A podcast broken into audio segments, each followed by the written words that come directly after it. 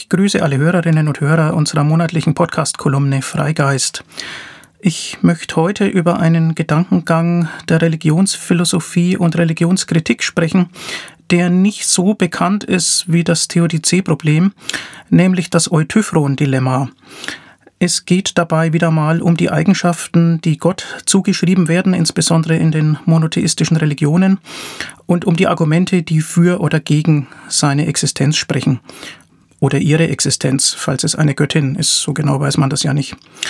Ja, bei der Theodizee, äh, da geht es um die Rechtfertigung Gottes angesichts des Leids in der Welt. Ähm, es existieren ja nicht nur moralische Übel, also solche Verfehlungen, äh, die man den Menschen schuldhaft zuschreiben könnte, sondern es gibt äh, unstrittig auch natürliche Übel, äh, Naturkatastrophen oder so, wo Menschen irreversibel zu Schaden kommen, ohne dass man jetzt in irgendeiner Weise sagen könnte, die seien da selber dran schuld. Und ähm, wenn man nun als Eigenschaften Gottes annimmt, er sei erstens allmächtig, zweitens allwissend und drittens allgütig, ähm, dann wird es ausgesprochen schwer äh, zu erklären, woher dann diese natürlichen Übel kommen. Denn Gott ähm, muss von diesen Übeln wissen, er ist ja allwissend und er könnte sie auch abstellen, er könnte sie ändern, er hätte schon die Welt vielleicht anders schaffen können, er ist ja allmächtig. Und ähm, wenn er dann aber auch noch allgütig ist, dann muss man fragen, wieso ähm, lässt er diese Übel zu? Wenn er sie abstellen will, weil er allgütig ist, ähm, dann müsste man zu dem Schluss kommen, dass er nun doch nicht allmächtig ist. Also wenn man von diesen drei Eigenschaften zwei voraussetzt, stellt man fest, äh, dass die dritte nicht auch noch erfüllt sein kann. Diese drei Eigenschaften können Gott nicht gleichzeitig zukommen. Das ist ein logisch zwingender Gedankengang. Es geht also nicht nur darum, äh, sozusagen selbst äh, verstört angesichts des Leids in der Welt einem Gott etwas vorzuwerfen und darunter zu leiden, sondern man kann das einfach als theoretischen Gedankengang äh, der Religionsphilosophie sich anschauen und dann stellt man fest, ähm, diese Eigenschaften können aus logischen Gründen Gott nicht gleichzeitig zukommen.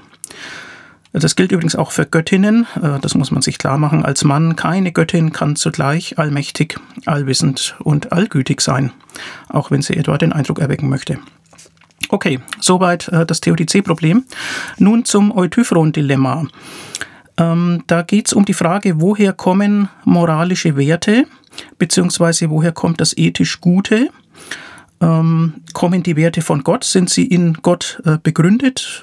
Liegen sie in göttlichen Anweisungen begründet? Ähm, und liegt die Rechtfertigung äh, der moralischen Gebote, also sozusagen die Begründung dafür, dass wir sie befolgen sollen, dann also äh, darin, dass sie von Gott erlassen wurden? Und ist vielleicht diese Rolle Gottes als Wertebegründer, diese Rolle, die man ihm zuschreibt, ist die vielleicht sogar ein Argument für seine Existenz?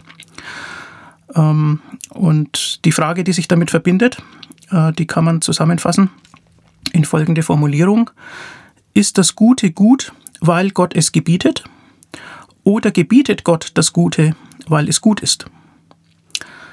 Ähm, also was ist die Begründung für was? Nun kann man sagen, naja, ist das wirklich interessant? Ist das nicht ein, ein Henne- und Ei-Problem? Kann man nicht einfach sagen, das Gute ist gut und Gott gebietet es? Eben einfach so beides, ja, ohne dass man äh, eine Richtung der Kausalität suchen müsste.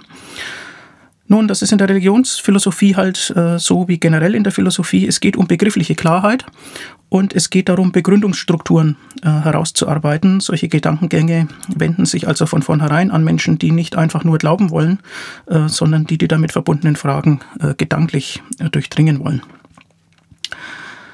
Ja, die Dinge gedanklich durchdringen das steht schon am Anfang der europäischen Philosophie, das wollten schon die alten Griechen und in der Tat das Eutyphron-Dilemma geht zurück auf Platon. Es gibt einen frühen Dialog Platons, der heißt Eutyphron und er wird von den Experten äh, biografisch früher eingeordnet als die bekannteren Spätdialoge Platons, etwa der Phaedros oder die Nomoi, die Gesetze ähm, oder der Timaios. Ja, Eutyphron, das ist ein äh, Dialog, ähm, typisch äh, für die Schriften Platons ein Dialog zwischen Sokrates und eben Eutyphron.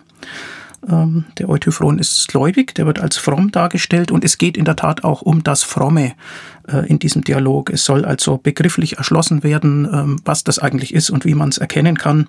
Tohosion, äh, griechisch. Ähm, Hosios heißt also äh, fromm oder auch heilig. Äh, manche kennen vielleicht das Kloster Hosios Lukas. Tohosion. Ja, darüber hat man sich schon Gedanken gemacht, über 300 Jahre vor der Entstehung äh, des Christentums. Auch die Griechen hatten ja ihre Götter und manche Griechen waren sicherlich fromm. Und ähm, es gibt in diesem Dialog einen Vorschlag des Eutyphron, was das denn sein könnte, das Fromme, nämlich das, was den Göttern lieb ist, das, was den Göttern gefällt. Und ähm, naja, dann wird ein bisschen hin und her gefragt. Ähm, Sokrates hatte ja immer die Strategie, durch Rückfragen ähm, den Gedanken seiner Gesprächspartner äh, noch präziser auf die Spur zu kommen und die dann auch äh, zu zwingen, eben äh, konsequent und präzise zu sein. Und man stellt dann fest, dass es dann äh, schon etwas sein muss, was allen Göttern gefällt ähm, und nicht nur einzelnen. Man möchte also da keine sakrale äh, Inkonsistenz haben. Und äh, dann gibt es einen entscheidenden Einwand des Sokrates, der lautet, Bedenke dies, wird das Fromme von den Göttern geliebt, weil es fromm ist, oder ist es fromm, weil es geliebt wird? Das ist an dieser Stelle noch kein Dilemma, aber es zeigt, dass die bloße Zuschreibung äh, des Frommen äh, zu den Vorlieben der Götter noch keine Inhaltsbestimmung des Frommen ist. Äh, man hat damit das Wesen des Frommen äh, nicht erfasst, sondern man hat nur gesagt, ähm, man hat sozusagen eine, eine Eigenschaft des Frommen ähm, benannt ähm, aber was es jetzt inhaltlich ist, äh, das ist ja was, was die Menschen interessiert. Ja, man möchte ja dann, wenn man gläubig ist, schon irgendwie wissen, wie man sich gottgefällig verhalten soll. Und das kommt aus dieser Bestimmung nicht raus. Das ist also keine Definition des Frommen. Und Eutyphron sieht das ein. Ja, dann gab es, ich erwähne das nur schlaglichtartig, natürlich im Mittelalter ähm, viele Denker, die sich um die transzendente Verankerung äh, der moralischen Werte Gedanken äh, gemacht haben. Ähm, Gott war ja ein alles bestimmendes äh, ja, Prinzip und ähm, dann hat sich auch die Frage gestellt, ob der göttliche Wille denn eine Beliebigkeit beinhalten kann. Äh, ist es göttliche Willkür, äh, dass er uns Regeln an die Hand gibt, wie man damals geglaubt hat? ähm, kann sich Gott völlig frei entscheiden, welche moralischen Werte er uns vorschreibt. Das nennt man den theologischen Voluntarismus, äh, diese Position. Und da haben sich natürlich sofort Gegenargumente geregt, denn es gibt ja schon aus dem menschlichen Leben heraus ähm, Intuitionen darüber, ähm, was gut und richtig ist. Und äh, die Frage ist, woher kommen diese Intuitionen? Ähm, und ja, ein Denker wie Anselm von Canterbury ähm, der sich um Gottesbeweise verdient gemacht hat, hat die Position vertreten, ähm, dass das Gute zur Natur Gottes gehört. Ähm, dass es also insofern keine Willkür ist, äh, keine Beliebigkeit, sondern ähm, das Gute, das wir verfolgen sollen, äh, das ist automatisch das, was Gott uns vorgibt. Da kann es eben gar keinen Widerspruch geben.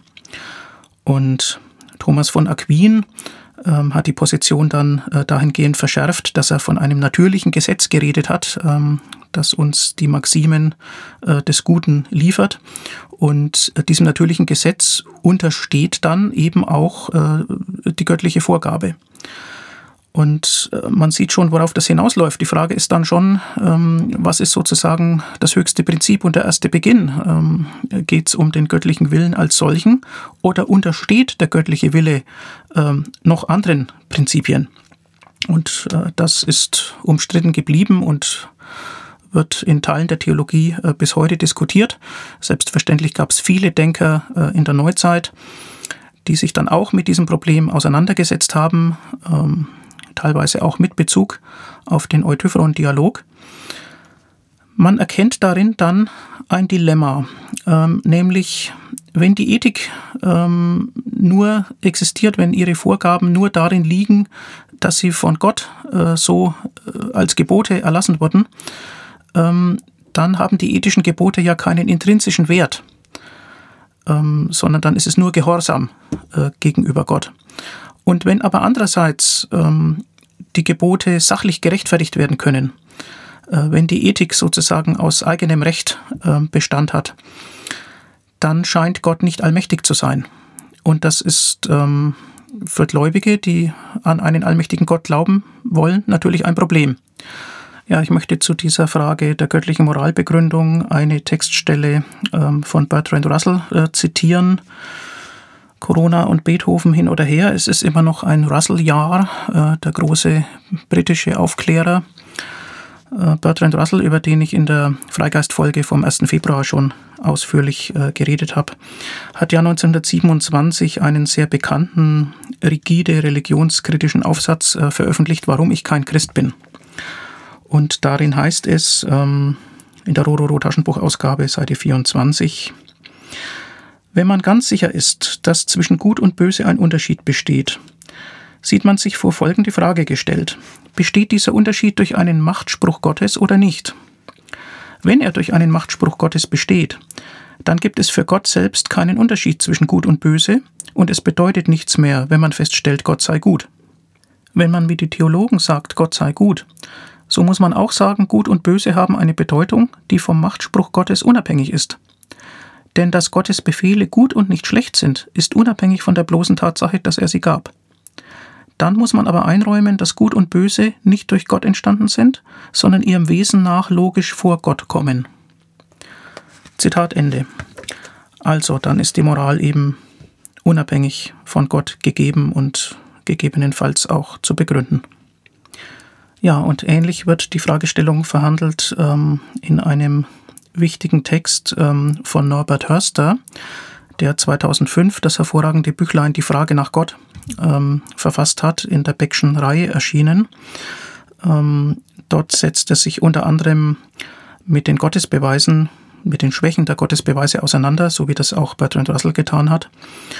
Und ähm, er kommt zu dem Schluss, dass äh, der Beweis Gottes aus der Setzung moralischer Normen heraus ähm, mit Abstand der schwächste äh, ist und ähm, zitiert natürlich den oft gehörten Spruch von Dostoevsky, wenn es Gott nicht gibt, ist alles erlaubt ähm, und setzt sich damit dann kritisch auseinander, denn man muss sehen, ähm, wenn man, wenn es Gott nicht gibt, ist alles erlaubt, im Modus Tollens anschaut, ähm, dann würde daraus folgen, dass es Gott gibt.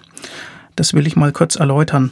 Also logische Folgerungen aus A folgt B ähm, die kennt man zunächst im Modus Ponens. Ponens heißt hinstellend oder behauptend, eben aus A folgt B. Logisch völlig äquivalent zu aus A folgt B ist aber aus nicht B folgt nicht A. Und das ist der sogenannte Modus tollens. Tollens heißt aufhebend. Vom lateinischen Verb tollere, tollo, sustuli, sublatum. Ähm, da erinnert sich an den Lateinunterricht, äh, wer einen hatte. Also Modus tollens, ähm, die Aufhebung des Ganzen. Und hier im konkreten Fall würde das heißen, ähm, aus kein Gott folgt alles erlaubt. Das ist Dostoevsky. Und der Modus Tollens dazu wäre, wenn nicht alles erlaubt, dann folgt daraus nicht kein Gott. Aber nicht kein Gott heißt ein Gott. Es gibt also dann einen. Also wenn Dostoevsky mit seinem Spruch recht hat, dann müsste man folgern, dass es Gott gibt. Aber wie Hörster selbstverständlich herausarbeitet, hat Dostoevsky mit seinem Spruch nicht recht, äh, denn es ist keineswegs alles erlaubt, äh, wenn es Gott nicht gibt. Es gibt ja verschiedene Ansätze äh, säkularer Moralbegründungen, insbesondere interessenbasierte oder vertragsbasierte ähm, ja, Überlegungen, warum es für die Menschen gut und letztlich im eigenen Interesse ist, ähm, sich bestimmten Verhaltensregeln zu unterwerfen. Hörster diskutiert ja, ob ähm, göttliche Normen überhaupt als Moralbegründung taugen. Und er kommt zu dem Schluss, äh, dass man dabei in einem logischen Zirkel landet. Ähm, er schreibt auf Seite 54 folgende. Können wir nun aber von einem Weltschöpfer behaupten, er sei moralisch vollkommen, ohne dass wir dabei eine gewisse Vorstellung von moralischer Vollkommenheit und damit auch von begründeter Moral bereits voraussetzen? Offenbar nicht.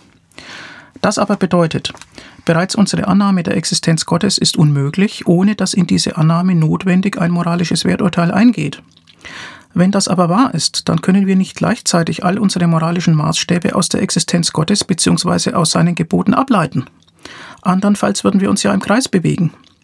Man kann nicht sinnvoll über jemanden sagen, er sei gut und er sei gleichzeitig der einzige Maßstab des Guten. Diese Aussage könnte lediglich bedeuten, der Betreffende befolge seine eigenen Maßstäbe und Normen. Mit der Behauptung der Güte Gottes aber meinen wir mit Sicherheit mehr als dies. Ja, soweit diese Textstelle äh, bei Hörster. Also die Begründung der Moral durch göttliche äh, Gebote führt nur zu einem Zirkel und muss voraussetzen, was sie zeigen will. Diese ganze Problemstruktur ist natürlich auch vielen anderen Religionskritikern vollkommen bewusst.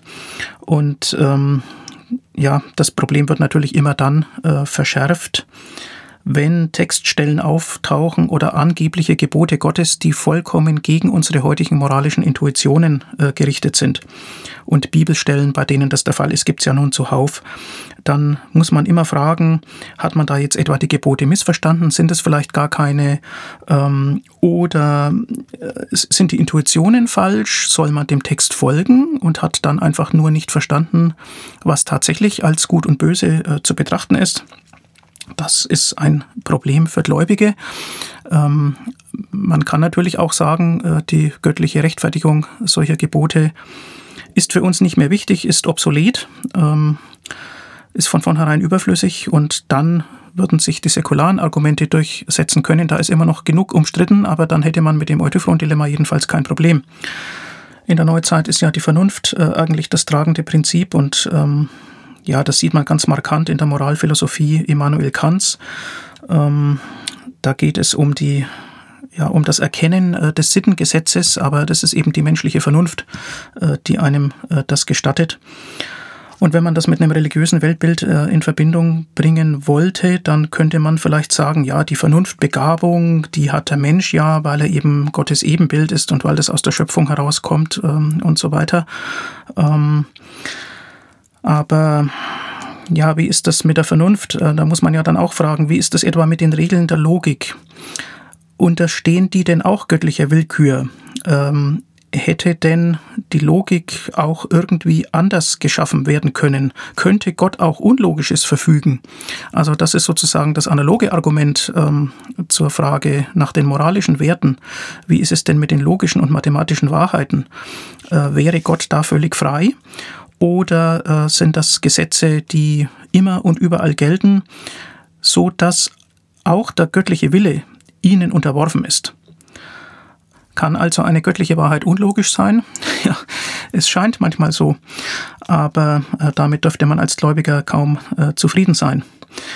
Nun kann man natürlich das Gottesbild immer sozusagen verträglich anpassen ähm, an diese letztlich äh, ja, der säkularen Einsicht äh, geschuldeten Vorgaben. Man kann dann sagen, naja, Gott ist eben seinem Wesen nach gut und deswegen ähm, verfügt er als Gebote nur Normen, die auch äh, unserer Intuition entsprechend moralisch gut sind.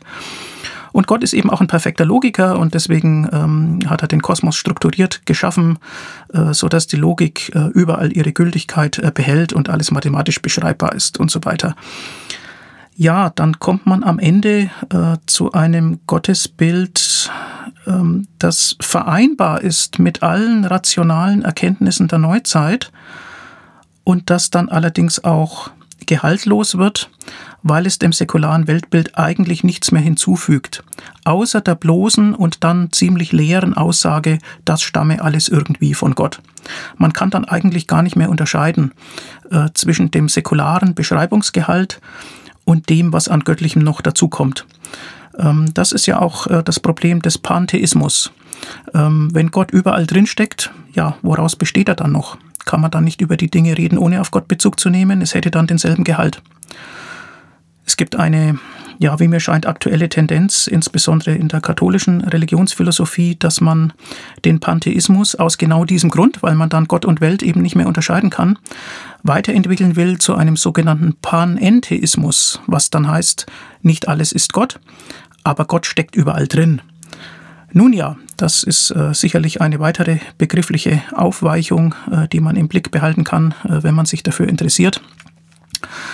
Diese Frage, wie unterscheidet sich eigentlich äh, Gott und Welt, wenn man das Gottesbild schon so an die Welt angepasst hat, ähm, das ist ja schon bei Spinoza virulent, wo es dann heißt Deus sive natura, also reden wir von Gott oder reden wir von der Natur, das äh, ist dann äh, gar nicht mehr gut unterscheidbar. Das ist das Herangehen von Religionskritikern. Da möchte man halt dann wissen, was bleibt am Ende übrig und ähm, was hat einfach eine tragende Funktion im Weltbild. Ähm, bleibt da noch eine Rolle für Gott? Ich möchte zum Abschluss ähm, erinnern an einen zehn Jahre alten Aufsatz, den ich mal geschrieben habe unter dem Titel äh, Die Quantentheorie und der liebe Gott, ähm, wo am Schluss genau diese Frage gestellt wird, welche Rolle kann denn für einen Gott übrig bleiben in einem neuzeitlichen aufgeklärten Weltbild? Und ähm, ich habe fünf Möglichkeiten angeboten. Ja, und die zitiere ich jetzt nochmal. Äh, die vierte davon ist die, um die es heute hauptsächlich ging. Also, erstens Begründung der Existenz von allem und seiner Geordnetheit. Gott als Existenzialist. Zweitens, Festlegung von Anfangsbedingungen und Kontingenzbearbeitung. Gott als Entscheider. Drittens, Schaffung qualitativ neuer Systemeigenschaften wie Leben, Geist, Bewusstsein. Gott als Erfinder. Viertens, Vorgabe von Bewertungen, Moralvorstellungen und Entwicklungszielen. Gott als Wertestifter. Und fünftens, persönliches Gegenüber im subjektiven Erleben und Erfahren. Gott als Therapeut.